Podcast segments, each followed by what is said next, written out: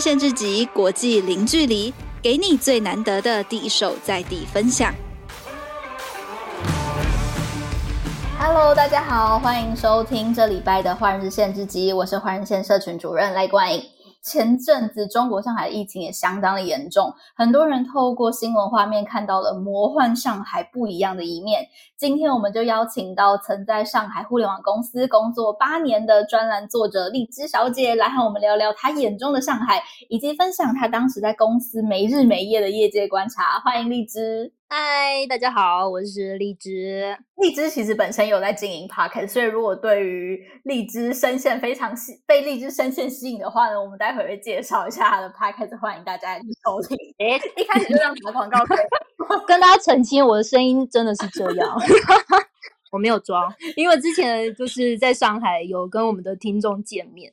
然后我的听众就说：“天哪，你的声音真的是这样。”我想说不然嘞，他们以为录音就要转换声线吗？这样也太累了。对对对对，他以为我转转很多，但对我的声音就是这样。但是荔枝现在其实已经回到台湾，对不对？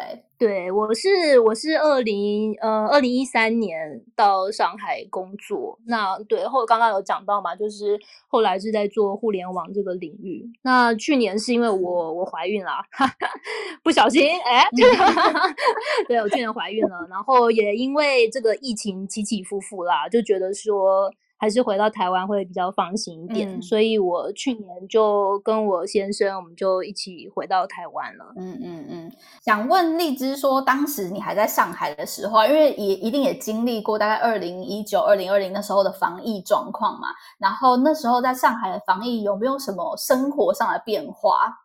嗯，其实就是呃，因为我自己有个 podcast 嘛，叫做荔枝小酒馆。哎，对，打广打广告，打广告，你搜寻哦。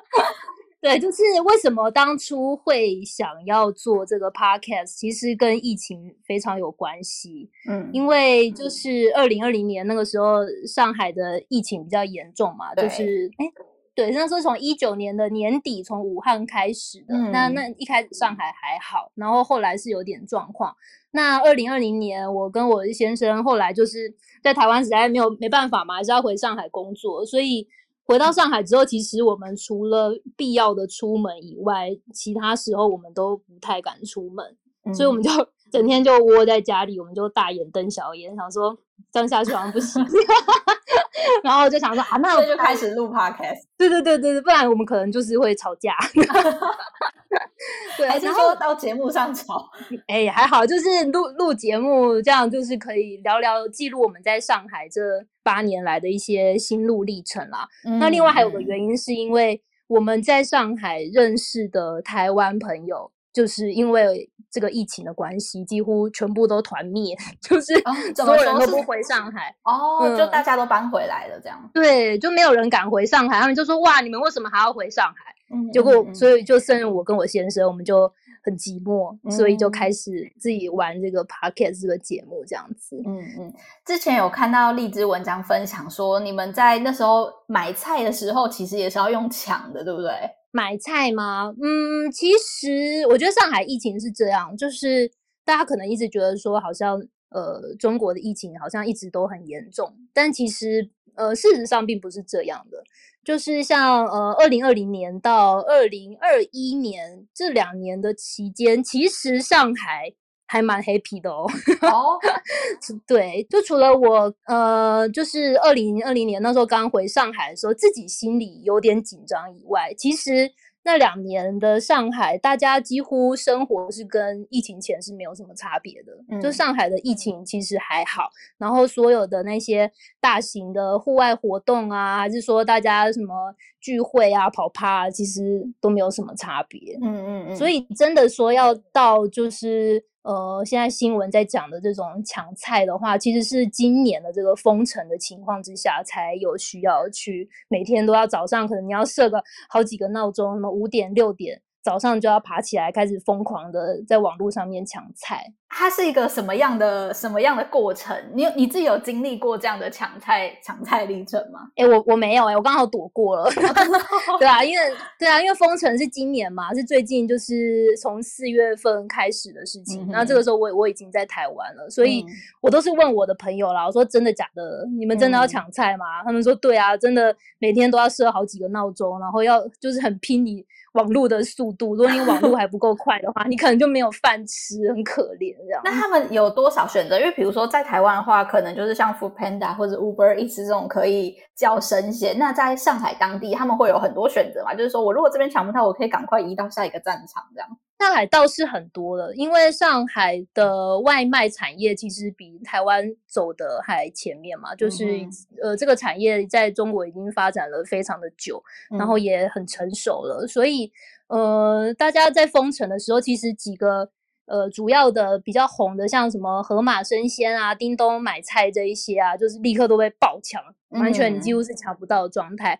然后反而是其他那种很小型的，平常根本完全没有人在买的那种生鲜电商啊，诶也突然被大家提出来说，诶听说那边还有菜。很强，哎，可是会不会就有一些比较可能黑心厂商，然后就开始，比如说收了钱啊，却不给菜，或者是说因为物流的关系，然后我即便下了单、刷了卡，我还是迟迟拿不到这些物资。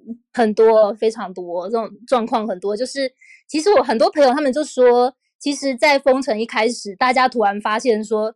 有可能吃不到下一餐的时候，就那种恐慌哦，哦，所以大家就是看到，哎，网络上面有什么任何的平台，他就是疯狂的按，疯狂的点菜。其实大家已经有点忘记说，到底我订了多少的东西 所以有没有收到货？只要有食物就先抢，对，先抢就对了，因为他那个时间点，你可能他可能突然冒出来说，哎，那边还有一盒鸡蛋，那你就要赶快去抢，你已经没有时间去去思考说我我到底订了多少的东西，嗯。嗯嗯我看到荔枝文章有分享到关于马铃薯在上海能不能吃的这个故事。对啊，就他们呃，上海就是大家被关封了，所以很多段子 就大家都说，哎，马铃薯发芽到底能不能吃？然后呢，回答就是说，嗯，这要看你在哪个地方。如果你在上海的话，能吃，就是因为已经 买不到菜了，所以即便。在上海发来的马铃薯还是会拿来吃。对，然后我有朋友真的就是开始在种那个葱啊。什么韭菜啊那一些，然后说哎，我家刚好有阳台，然后大家就开始那个开心农场 种起来，我就觉得哇，太奇幻了，这真的是发生在上海吗？嗯嗯嗯。那当时在上海封面对封城的时候，有没有一些交战守则？比如说，如果明天就要封城了，你会带上哪一些东西？或者说，你们你经过了这些历程之后，觉得说，如果面对封城，我要先带好哪些生活备品？哦。哎，但是聊到这个题目啊，我有点好奇。嗯，如果是你的话，你会带什么？我觉得我会先把现金准备好。现金？哦，对，就会觉得，因为如果任何时候，至少我可以拿现金，可以换到义务吧，可以义到任何我我我当下可能需要的东西。然后，因为可能到时候会领不到钱，大家可能如果银行都没有上班，就会领不到钱这样。Oh, 所以我就觉得，嗯，我是不是应该要先带好钱？OK。可是会不会其实？到时候带现金已经没用了，因为如果在上海的话，可能不需要现金，大家都用刷的嘛。对，其实我在上海生活这八年，很少碰到现金。如果你拿现金给别人，大家还会有点就呃，为什么要给我现金？有道理，很麻烦这样子。哎、欸，我之前有听过，就是连就是比如说路上的街友啊，他们可能会希望大家可以捐钱嘛，但是他们就是在台湾的话，会想象说。呃，会可能会是一个拿一个塑胶碗，或者是拿一个盒状的东西来跟你，希望可以索取一点就是零钱。但是如果在中国或者上海比较这些先进的 城市的话，他们基本上是拿一个。拿一个 QR code 让你扫的，对吗？对啊，这是真的啊。对，就是呃，街友也是有与时俱进。一开始他们也是放碗，然后我我就想说，天哪，谁现在谁身上还会有带零钱？根本就没有。嗯嗯。然后后来我发现那些街友就开始进化，他就会放他的那个支付宝还有微信的那个付款码在前面。那他们还得先有手机耶？对，这是一个蛮蛮酷的事情。啊，今天有也是可以有手机啊，他们也是需要对打电话，也要可以有充电的地方，这样。对对对。好，回到说封城要带什么？对，回到封城，封城什么？哎、欸，我我看到我有一个朋友，他真的很聪明的，他好厉害，他就是呃，听到要封城啊，他隐约觉得。这个封城可能会有点久，嗯，然后他超猛的，他跑到恒隆广场，就是呃上海一个非常算是高级的百货公司吧，因为他没有时间了，他没有办法再跑太远去买东西，嗯，他就跑到恒隆广场去扛了一台冷冻库回家。他觉得冰食材很要紧，对，然后他后来就说他这个选择真的是太对了，因为。后来其实很多人都说，有时候物资来的不是很稳定嘛，有时候你可能家里都没有菜，有时候突然就政府或者是你买的那些肉啊，什么需要冰冻的东西来了一大堆，然后你的冰箱是完全放不下去的，然后大家都说天哪，好需要一台冷冻库。然后我那个朋友就说，我真的是觉得我做的这个选择非常正确，真的，因为即便你抢到很多菜，但如果说你没有适当的保存，它也没办法。撑这么久，就是你可能等到你要吃它的时候，它可能已经烂掉了。对啊，我我看到我有个朋友，他就说他在京东，就是呃，在中国也是蛮大的一个电商，嗯，他在京东上面买了非常多的牛排，因为那时候也不知道什么时候货会到，结果我突然一下子京东就啪一大堆牛排就到了，然后他在冰箱又是那种超爆小的那种，然后他就很崩溃，就说啊，之前是快饿死，然后现在是狂吃牛排，吃到快撑死。天啊！所以，所以我觉得备呃设备也是一个很重要的点。这个倒是大家可能平常比较不会这么快马上想到说，我要先把我的设备充实好，感觉会说我要先把食材准备好。对，是啊，是啊。嗯、然后，哎，这个这个问题，其实我之前也有跟我的 partner，就是老杨，我跟他讨论过。嗯、然后老杨就说，嗯，他一定要囤很多威士忌。因为威士忌蛮方便的，啊，它可以体内消毒，而且它又耐喝，又不用放冰箱，哦、他觉得是蛮对蛮赞的。而且你知道封城就是很苦闷，嗯，喝点酒好像会比较开心一点。还有还有一个 故事是关于他们的小区在团购一些意想不到的东西，有没有听过？你觉得最奇葩的？哦，我我之前有贴一篇嘛，那个杨丞琳的故事，跟大家分享一下什么是杨丞琳，绝对不是大家心中第一眼冒出的的唱跳歌手。对，就突然很多人在转一篇，就是有一个小区的那个微信对话，就说：“哎呀，我们小区团了一只活的羊，结果没有想到那只羊真的就送过来，就是活生生的一只羊。可是那个小区呢，对，没有人会杀羊，就想说怎么办？”然后就看着看着又又舍不得，所以那只羊就被这个小区养起来了，就变成那个小区的一个 宠物羊。但是呢，这个羊在上海现在大家又有点敏感哦，因为羊就是阳性的意思嘛。Oh. 现在他们都很怕，非常害怕小区里面有出现阳性的人，因为如果如果说你的邻居是阳性的话，现在上海超严格的，就是假设说你住三楼好了，但是你的四楼。出现了一个人，他是阳性，嗯，那可能就是他上下楼的人全部都要被撤去做隔离。哇塞，是因为空调还是走到通？有可能吧，大家也不知道啊，就觉得说这也太夸张了吧。本来想说，哎、嗯嗯嗯欸，好，你阳性，你那一户拉走那也就算了，嗯、结果现在是扩大到说上下两层的人都要连坐一起带走，嗯，所以现在大家听到说哇，有出现阳性都很害怕。所以大家就想说，嗯，这个羊应该要给它取一个比较吉祥的名字，所以他们就想说，对，叫它杨丞琳，就是 没有完全没有阳性的意思 啊，这是很很好玩的一个故事啦。对，希望这只羊现在还是就是大家的吉祥物，还是喜羊羊的，喜羊羊。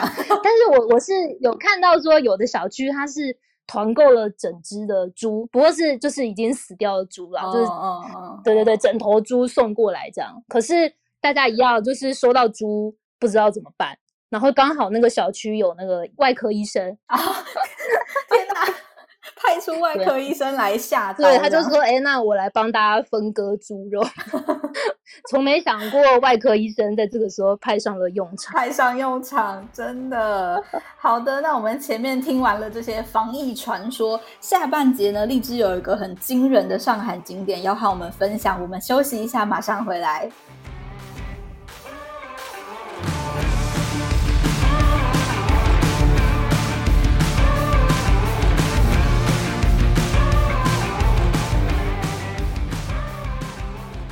欢迎回到节目。那下半节呢，我们就要来和荔枝聊一下一个上海景点啦。就是接下来大家如果之后有机会想要到上海去观光的话呢，有一个景点是非常让荔枝的价值观遭到冲击的。到底是什么地方呢？好，跟大家介绍东方明珠塔。哎，不是啦。啊，大家去上海好像玩就是要玩那些去看什么东方明珠塔那一些，嗯、但是有一个相亲角，嗯嗯，在上海的人民公园里面。但其实呃，中国有很多的这种大型的公园里面都有这种相亲角，嗯，就是你可以去那边找另一半。哎，这样讲吗？嗯、可以，我觉得这个事情对台湾人来说会稍微比较陌生一点，因为。我之前我上海的同事就很认真的问过我，他就说：“哎、欸，你们台湾人是不是都不结婚？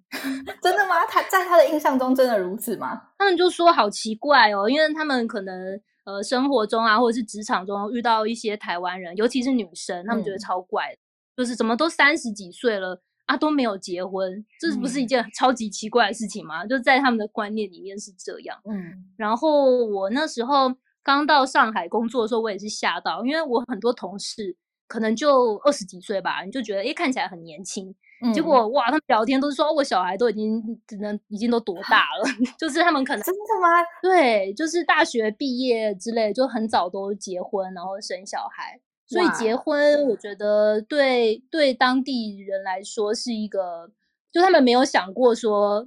不结婚这个事情，嗯，因为在台湾其实还蛮多，我我自己身边周遭有很多人都是已经在至少就是二十几岁或者三十出就已经觉得说，嗯，我我这辈子可能至少到目前为止都不想要结婚这件事情，所以会觉得好像还就是很多元的很多元的立场啦，对，对对，但是没有想到他们那边，因为想象上上海的工作应该也都很繁忙吧，可能也也没什么时间，可能交男朋友或者是经营家庭之类，但。蛮意外的是，原来他们很多人也是，就是他们的观念中，可能就是二十几岁就会成成家成家这样。对，所以结婚这个事情对于。上海可能还相对其中国其他城市来讲，已经算是比较还好了。嗯、就结婚对于中国的当地人来说是一个很重要的事情了。嗯，那如果你呃大家之后有机会到上海的话，真的是可以去看看这个相亲角，蛮有意思的。但是奉劝大家，就是你踏进这个相亲角之前，你可能要先。深呼吸，做好一下这个思想准备，因为你一进去就可能 会被叔叔阿姨包围，就说：“哎，怎么样，小姑娘，小姑娘啊，小哥哥来找对象啊？哎，你你现在几岁啊？就是超级多人了。哦，所以他们现场的状况不是本人在那里吗？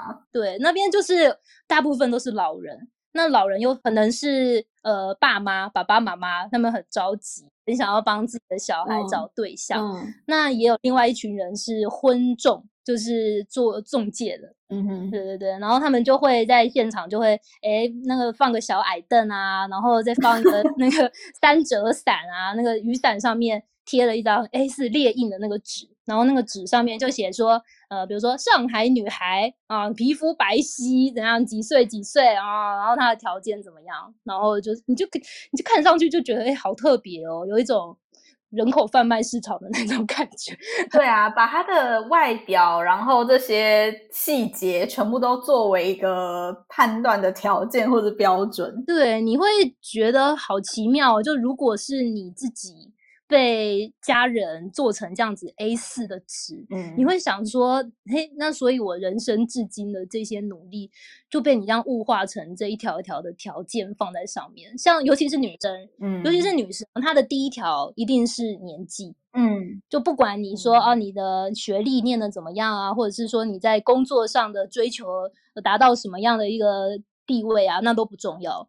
就对于这，当然这不是所有人啊，就是算是比较传统的呃当地人来说，最重要的女生就是要呃结婚就是要生小孩。所以第一重要的就是你的年纪。那对男生来说呢？如果说嗯，听起来是比较女生会遇到的一个刻板印象，就是觉得他他的年纪是首要考量。那男生有没有他对应的比较说困扰也好，或者是说他的首要条件或者被贴的这些标签？男生如果是男生，假设我说你想要娶上海女生的话，嗯，男生你一定一定一定要有房有车。这是一定要的，嗯，哦，这是他们的条件啊。我想到会不会户籍也是他们一个很在意的点，因为我听说，比如说你有北京户籍或者有上海户籍，就是一个几乎就已经赢在起跑点这样。对，你就是在人这个婚姻的这个竞争金字塔的顶端，上海户籍。嗯、对，但这个事情对台湾来说也很难想象，就是比如说哦，你说哦他是台北人，哎，他是台南人，那那又怎么样？可是对于中国来说，其实户籍这本身就是一个很。算是很值钱吧，很有社会地位的事情。因为你的户籍在不同的地方，你可以享受到的社会资源是完全不一样的。嗯哼，比如说你的呃，你的医疗啊，你的一切的社会保险啊，那一些你的后代他可以享受到的资源是差非常多。嗯，所以有很多人他就是想尽办法，一定就是要呃努力的娶到娶到一个上海老婆，然后生一个上海户籍的小孩，这对他们来说是很重要的。嗯嗯，对啊，我之前我就呃有认有一个同事，他就是一个东北人。那东北人他的个性就是那种很爷们的那种，很粗犷的那一种哦。然后他就是整天就抱怨说：“哦，我我最讨厌上海人，我觉得上海人很很做作，很讨厌。”然后后来就跟他聊说：“那你现在来上海发展啊，你的人生目标是什么？”他说：“哦，我人生目标就是娶到一个上海老婆。” 在他在 到上海工作的时候，他的人生目标就是在前方，这样就对对，就觉得很矛盾，就他又很讨厌上海人，可是他又想要成为上海人，嗯、这就是蛮多中国的其他省份的人的一个想法。嗯，哎、欸，不过说到这个在职场工作啊，会不会是因为大家在职场上其实都很打拼，因为常常听到说有什么九九六啊，或是零零七这种，然后导致大家。没有时间，可能顾顾工作以外的生活，才会让这些长辈们为他们这么着急，也是有可能啦。因为我觉得结婚这个事情在中国是，呃，尤其在上海来讲的话，像我就认识很多朋友，他们可能也都女性朋友啦，就是当地的上海人，可能都三十几岁了，那他们觉得说在工作中的成就是。更就他们也也都没有对象，也没有结婚，但是他就觉得说啊，我宁愿在工作上面多打拼一点。我觉得没有结婚好像没有差。嗯嗯嗯嗯嗯，对。那你刚刚讲到的九九六零零七，这个是因为我在上海有做过互联网嘛？对，跟大家介绍一下。对，大家可能传说说，哎，我听说有什么九九六，就是说从早上九点上班到晚上九点，然后一个礼拜工作六天嘛。嗯哼，对，那零零七就一样，就是 你几乎二十四小时都在工作，然后每一天都要去上班。你听起来好像说太夸张了吧？对，但我必须说是真的。就是当然不是，不是说所有人都零零七，因为这样一下你就挂掉了。对啊，但是呃，尤其是阿里系的，就是马云系的呢，九九六这个事情呢，是确实是。在执行当中的，是这样子没有错，而且马云还说：“诶，你能九九六是你的福报，你要疼惜了。”表示说公司这么。就是你很重要，所以你才需要做到九九六啊！如果你不重要的话，你为什么需要九九六呢？诶 那大家很吃这一套吗？如果说大家都愿意留下来的话，还是说你有没有观察过这个流动率？会不会是什么每三个月就换一批，或者每半年就换一批？还是说大家因为长期在这样的熏陶之下，开始慢慢接受了这样子的任务？应该说，大家也想抗拒，可是整体的，就是 HR 就是会这样要求你啊。而且有时候 HR 是非常变态的，就是 他甚至会去调监控，然后他可能会呃约谈你说，你为什么去上厕所那么多次？你在哪一天？我看监控啊，你去上厕所怎么上了十次？啊，你每次去上厕所，你都上半小时，你有你有需要上这么多次厕所吗？就是呃，他们有个名词叫做工作不饱和，嗯，就是说，哎，你有这么多休息的时间，是不是表示说，呃，你这个单位的人太多了，所以你才有那么多时间去上厕所，那么多时间不在你的位置上面，所以我觉得那是一种。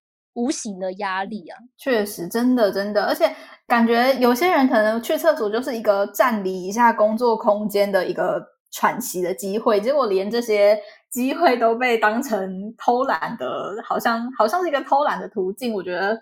如果真的长期工作会蛮累的，对，很累啊。但是怎么说，互联网就是一个充满机会的地方吧。如果说，因为我觉得互联网它是一个不问来历的地方，就是他不会管你的学历，或者是说你过去做过什么样的工作，嗯、只要他认同，觉得说，哎，你这个人有潜力的话，你进来拼，也许有些人会升的非常非常的快。嗯、然后他的薪水的那个成长也是非常非常的快的，所以我觉得这对有些人来说确实是很有吸引力的啦。嗯嗯，所以还是有很多人觉得啊，九九六零零七 OK 啊，我撑一下，我还年轻。嗯嗯，那你自己也有经历过九九六或是零零七吗？还是说你观察到，比如说你可能已经没有这么晚下班了，但是当你很晚下班的时候，你还是看到有非常多的人同时都还在办公室？呃，我还有我在互联网的时候，我几乎每一天都是看着星星下班，就是都是大概，因为互联网它是这样，它是一般来说，它可能晚上六点半的时候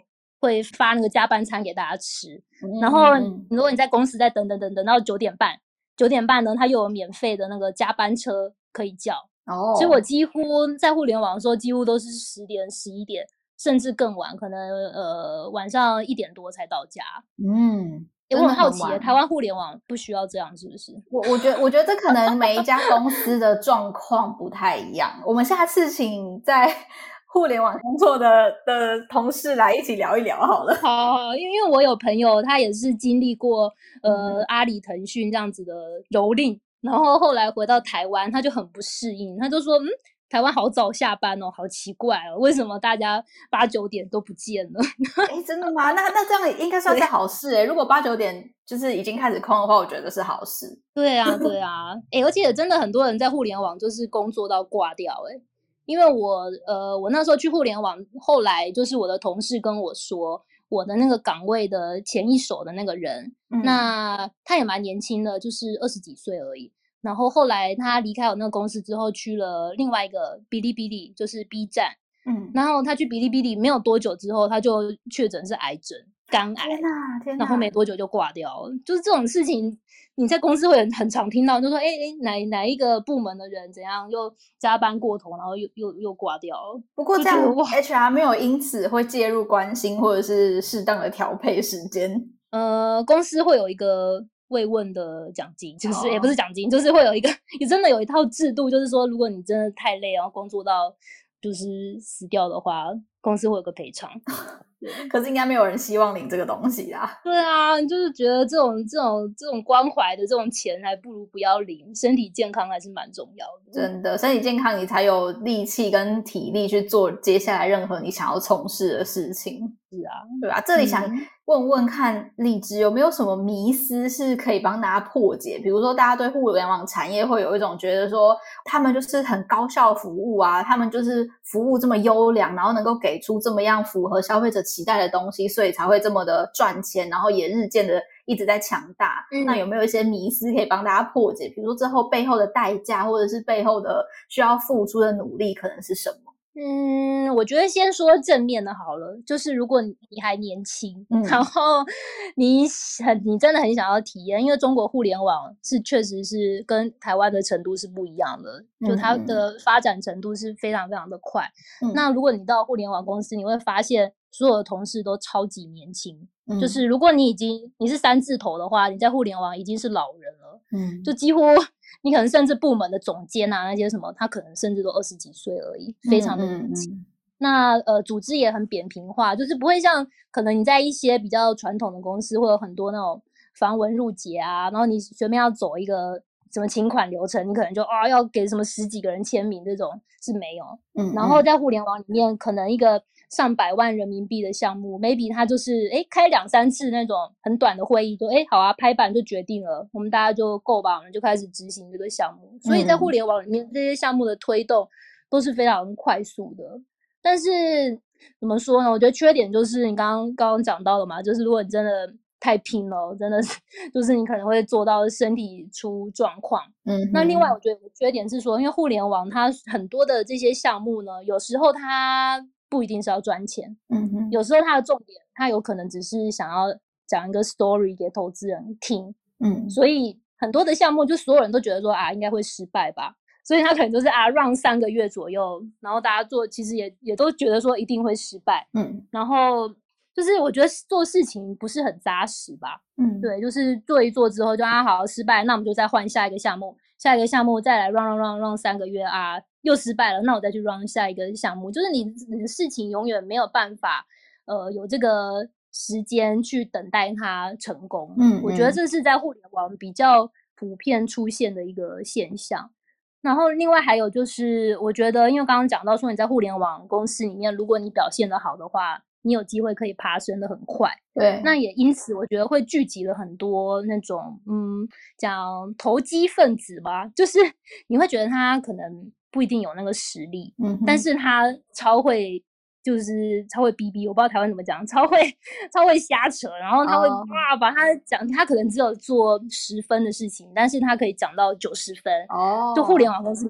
非常多这种人，然后他就是诶跟跟上面的人讲一讲，然后上面的人其实也没有那么多的社会经验，嗯、他可能也二十几岁而已，嗯、然后他听觉得诶然后真的不错诶，然后就把你升上去了。嗯、就互联网里面非常多这种啊，你就觉得牛鬼蛇神啊，怪奇奇怪怪的人很多很多这样子。嗯嗯嗯。说到这里，我想到要跟大家分享一个荔枝非常厉害的过程，就是如果你去上海的全家便利商店，里面有八成的面包都是荔枝开发过的，对不对？对啊，那是我一开始去上海的时候，我是做食品产业的开发。嗯、对啊，然后从此不想再吃面包。哎、欸，这边先说，不是不是说全家的面包不好吃哦，前东家是一个职业性的职业性的口味。因为你想看看，假设你说啊，我真的很喜欢吃面包，可是你每一天一到公司，就是桌上。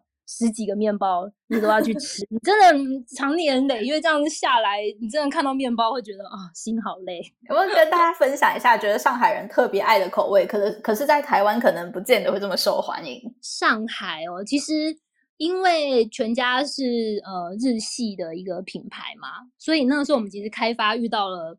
一个比较常出现的问题，就是全家都会想要每一年都跟日本同步去推一些什么樱花季啊、草莓季啊、抹茶抹茶季啊这一些，就是很日本人的这种口味。哦、可是呢，嗯、我们之前的经验就是在上海怎么推就怎么死，就立刻就死掉。那产品一上架，大家哎完全没有人要买，就说啊什么抹茶好难吃啊，樱花樱花是什么口味没有概念。对，那那他们应该要什么口味？他们超爱红豆口味哦，台 湾也有不少红豆面包，也有对，但不知道为什么，就是红豆，我们不管出什么样的形状，就是长的、圆的、扁的各种形状呢，只要你是出红豆面包，几乎都是超级热销款。嗯、然后还有一款像在台湾卖的非常经典的葱花面包嘛，嗯嗯嗯、这个是我们从小吃到大，对。可是葱花面包在上海是完全推不动。哦，就他们就说，嗯，这是什么？我以为重口味他们会喜欢呢、欸，没有哎、欸，就很神奇。因为我们那时候开发，其实有蛮多师傅也是台湾人嘛，然后我们就想说，哎、欸，我们有一些从小吃到大，我们自己觉得超好吃的面包，结果上海人就说吃不懂。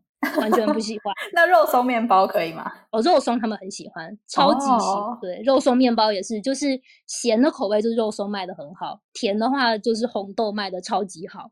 然后后来我们就有点自暴自弃，就是啊，算了啦，就是各种的肉松，各种的红豆。对啊，蛮好玩的一段经验啦。嗯，好啦，那希望大家听完这集节目呢，从下礼拜开始，大家都不要过度加班。如果听到这里很怀念红豆面包或者肉松面包，也欢迎到巷口的面包店选购。那如果你对上海互联网还有疑问，或者是想要听更多魔幻上海的其他细节呢，也都欢迎留言告诉我们。希望你喜欢今天的节目，我们下礼拜再见，拜拜。